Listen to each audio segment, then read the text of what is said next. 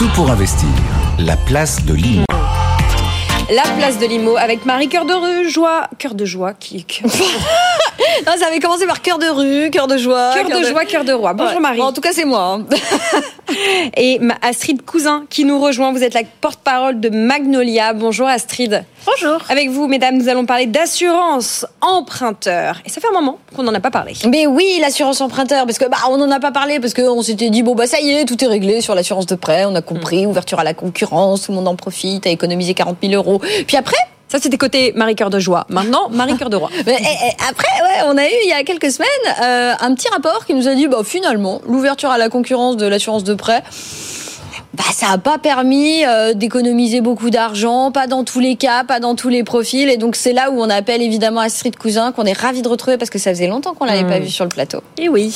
Et on a envie de lui poser la question, bon alors, on a vendu du rêve à tous nos auditeurs et téléspectateurs pendant des années pour nous dire qu'en fait, finalement, changer d'assurance de prêt, on s'en fiche?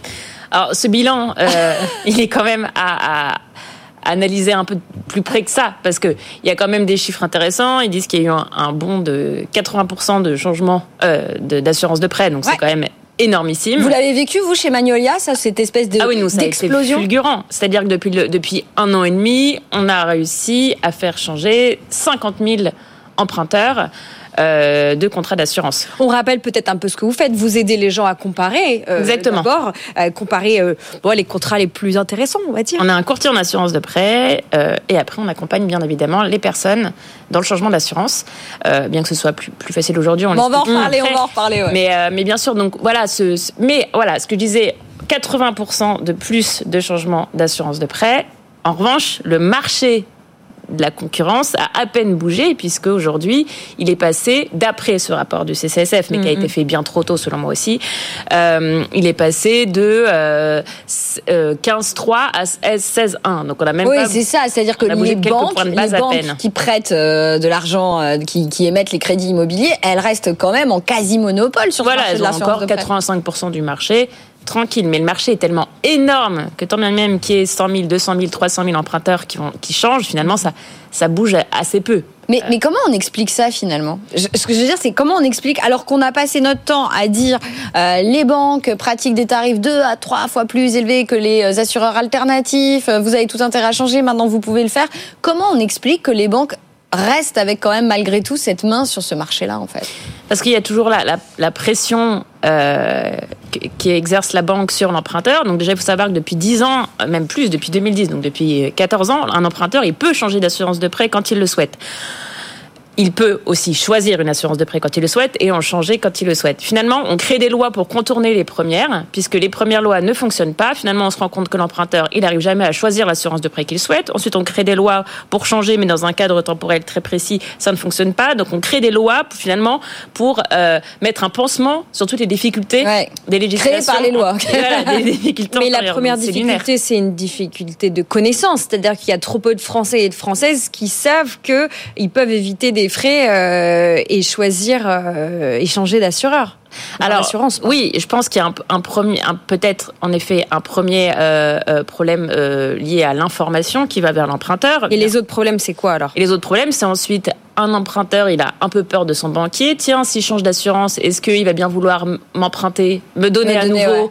euh, pour un nouveau projet Parce qu'on va pas se mentir, au démarrage du crédit, on va rentrer dans le détail sur ceux qui changent véritablement d'assurance de prêt, mais on est d'accord que euh, au démarrage du crédit, on a une immense majorité euh, d'emprunteurs qui prennent évidemment l'assurance auprès de la banque prêteuse, parce que c'est ce qui rapporte de l'argent à la banque aussi. Bien sûr. Et d'ailleurs, plus les lois s'ouvrent euh, sur le changement d'assurance, moins on a d'emprunteurs finalement qui vont prendre l'assurance au moment de, de l'octroi du crédit. Par exemple, nous avant, l'assurance de prêt sur les nouveaux crédits, c'était euh, enfin, avant, donc il y a un an, Ouais. c'était euh, 30% de notre business. Aujourd'hui, c'est 10%. Donc 90% de notre business, c'est le changement d'assurance. Donc ça montre bien qu'il y a quand même quelque chose qui se passe, que finalement, plus on ouvre le crédit, plus on ouvre le marché de l'assurance euh, la dans un second hein. temps, en fait, plus toutes les personnes euh, qu'on captait avant dans un premier temps, aujourd'hui sont beaucoup plus difficilement captables.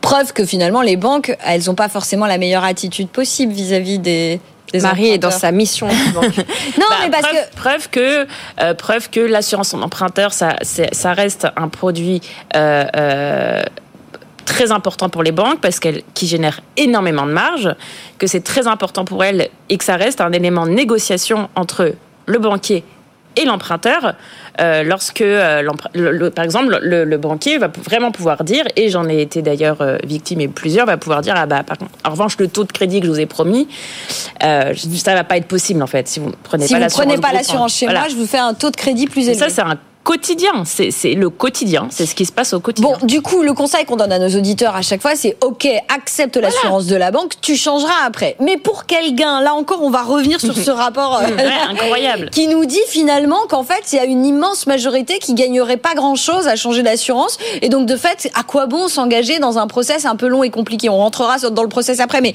déjà, sur le simple fait des économies que je vais pouvoir percevoir, elles sont si pitchounes que nous le dit le rapport du CCSF ou pas? Alors, nous, on est vraiment sur euh, une économie moyenne de 10 000 euros. Euh, Par crédit IMO, votre économie moyenne, c'est 10 000 euros. Voilà. Donc, on a du mal à comprendre. On a vraiment du mal à comprendre d'où viennent ces chiffres. De toute façon, ce rapport, on a du mal à comprendre, à l'analyser de manière générale. Euh, donc voilà, nous en tout cas, on n'a pas du tout ce niveau d'économie et on comprend aussi que les personnes qui économisent 1000 euros sur 25 ans, elles vont pas forcément se lancer. Effectivement, voilà. il faut toujours calculer ses gains derrière. Bien sûr. Euh, le rapport aussi, par exemple, il prétend que c'est une loi qui est destinée au CSP+.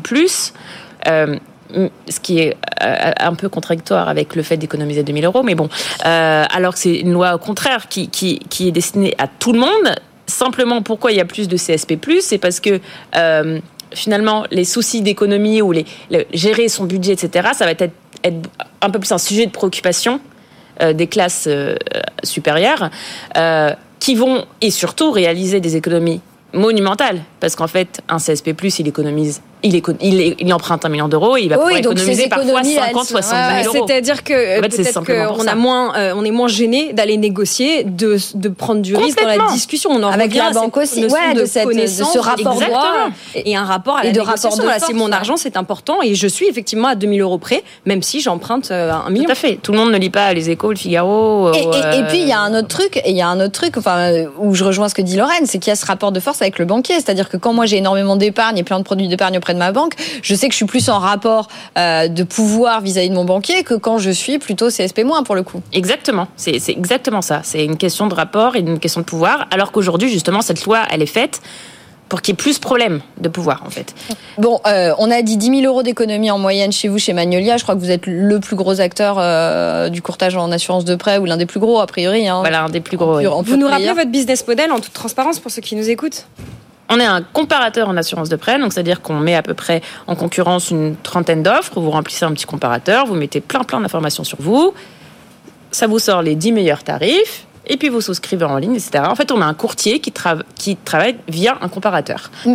Et ensuite, on, aide la personne à souscrire, à changer, etc. Mm. C'est ça qui va m'intéresser, Astrid. Vous allez l'aider parce que on l'a beaucoup dit. Euh, une fois que je sais que je suis en capacité légalement de changer d'assurance de prêt, bien que ça ne fasse pas plaisir à ma banque, on sait que les banques n'ont pas toujours joué le jeu. Euh, elles se sont toujours débrouillées d'une manière ou d'une autre pour contourner les règles. Et donc, c'était très très important de vous avoir sous le coude pour nous aider à régler. Euh, là, j'ai encore des banquiers qui vont m'écrire, Marie. Oh, mais c'est pas grave, mais qui viennent. Mais on le sait, on le sait, on le sait.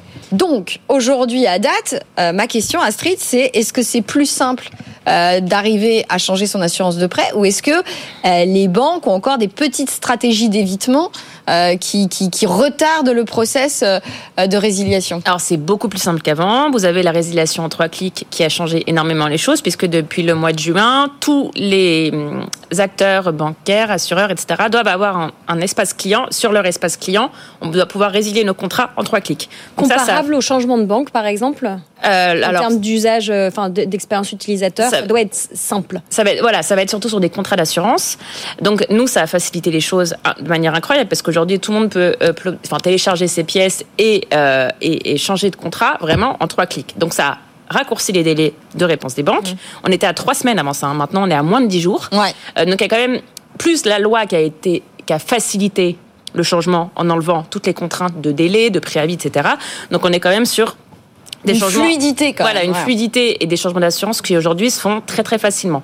En revanche, on assiste vraiment à des nouvelles. Euh, il faut savoir que les établissements bancaires, ils ont énormément d'imagination pour mettre en place des manœuvres qui vont empêcher l'emprunteur de changer de contrat. Alors, Et ça, euh, et ça, ça nous inquiète un petit peu. Par exemple, il, il- il y a plein de choses, mais ça va beaucoup jouer sur les termes des garanties. Par exemple, ils vont mettre euh, une, la garantie ITT, donc euh, interruption totale et temporaire de travail, à des personnes à la retraite ouais. En garantie obligatoire, ce qui fait que nous, de l'autre côté, on ne peut pas proposer un contrat équivalent parce qu'on ne peut pas. Oui, parce qu'on rappelle Astrid, c'est-à-dire que la seule raison pour laquelle la banque peut s'opposer au changement d'assurance, c'est si votre nouvelle assurance n'a- n'apporte pas autant de garanties que la première. Voilà, exactement. Et donc là, elle Ils vont joue. jouer là-dessus. Donc elles vont ajouter des garanties pas nécessaires à certains emprunteurs pour finalement ouais. les contrats Surtout inutiles, inutiles. Ouais, ouais. pour les contraindre à rester chez elles parce qu'elles savent pertinemment que. Et euh, nous, de l'autre côté, on ne peut pas proposer une garantie à un emprunteur euh, dont il n'aura absolument jamais utilité. Ça va être pareil pour la garantie perte d'emploi, qu'elle va donner essentiellement aux cadres, donc à des personnes qui n'ont absolument pas besoin de garantie perte d'emploi. Elle va jouer aussi sur les franchises.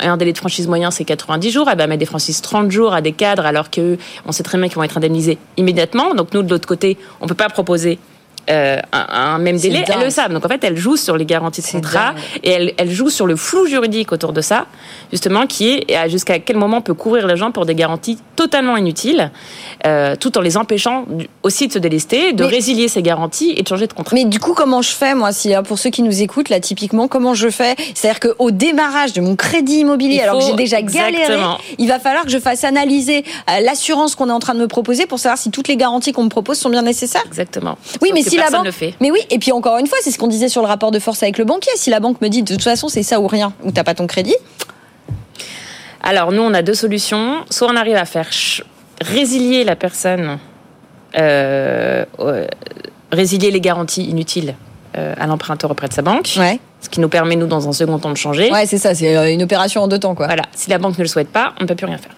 C'est dingue ça. Donc pour l'instant, on on n'a pas d'arme là-dessus, à part proposer des contrats qui vont vraiment répondre à ça, mais ça veut dire aussi accepter de couvrir euh, nos assurés sur des garanties euh, dont ils n'auront pas besoin. Mais ils feront quand même des économies ou pas? Ah bah oui, toujours. Oui, c'est-à-dire même Puisque si. de toute façon, c'est des garanties qui ne s'activeront jamais. Ouais, ouais, ouais, ouais. Euh, juste une, une autre question. À un moment donné, on parlait aussi beaucoup de, de ces histoires de, bah, un peu comme le crédit immo, j'ai envie de dire, euh, d'assurance de prêt où on payait plein pot en début de crédit, euh, le maximum en début de crédit, puis de moins en moins au fur oui. et à mesure, histoire de, bah, si, si mon emprunteur s'en va en cours de route, j'aurais quand même récupéré un maximum d'argent de l'assurance. Est-ce que c'est toujours, ça a toujours. Est-ce qu'ils sont toujours en... Pff, ça fait longtemps que je ne me suis pas plongée dedans. Je sais que ces contrats de prêt, enfin ces offres de prêt existent, enfin ces offres de prêt, ces contrats de prêt existent toujours. Euh, non, ça mériterait peut-être en effet. que- Ouais, ouais, qu'on regarde, que parce qu'effectivement, il y a les, ouais. les stratégies d'évitement pour pas perdre la main Ouais. et récupérer. Alors, quand même un mot, parce que sinon, effectivement, on va avoir 12 banquiers qui vont nous écrire en me disant que je suis très très méchante. Euh, Il y a quand même une réalité, c'est que les frais des banques ont quand même baissé aussi.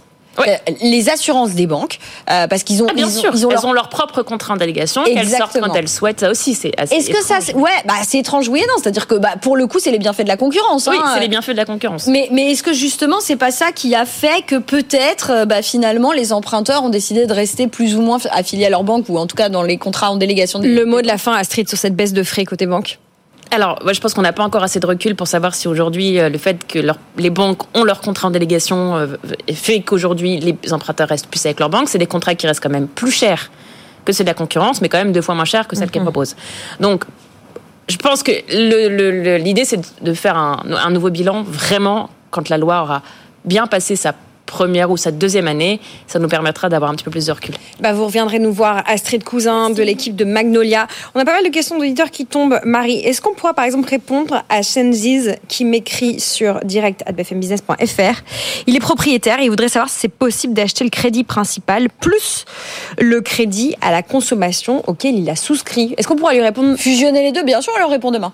On vous répond demain, cher Shenziz, si je prononce bien votre nom, Senjiz. Et puis, on sera aussi longuement avec vous, auditeurs, auditrices, vendredi, puisqu'on a une demi-heure de séquence IMO. Euh, Est-ce qu'on peut déjà dire le programme? Oh oui, Brice Cardi euh, pour le réseau L'Adresse et Olivier Marin du Figaro. Et alors, on a plein, plein, plein de sujets à aborder. On va notamment parler des Jeux Olympiques euh, et des petits profiteurs des JO euh, et des limites de, des profiteurs des JO notamment. Et puis, on fera évidemment des points sur le marché de l'immobilier, euh, marché locatif, marché de la transaction. Bref, on va tout passer euh, au crédit. Et on parlera du DPE qui s'affiche pour ceux qui nous écoutent, euh, qui nous regardent, pardon. On a lancé le décompte. du Il est où DPE. Je le vois pas, je le vois pas, j'ai pas mis mes lunettes. Voilà, on n'est pas outillé dans ce plateau.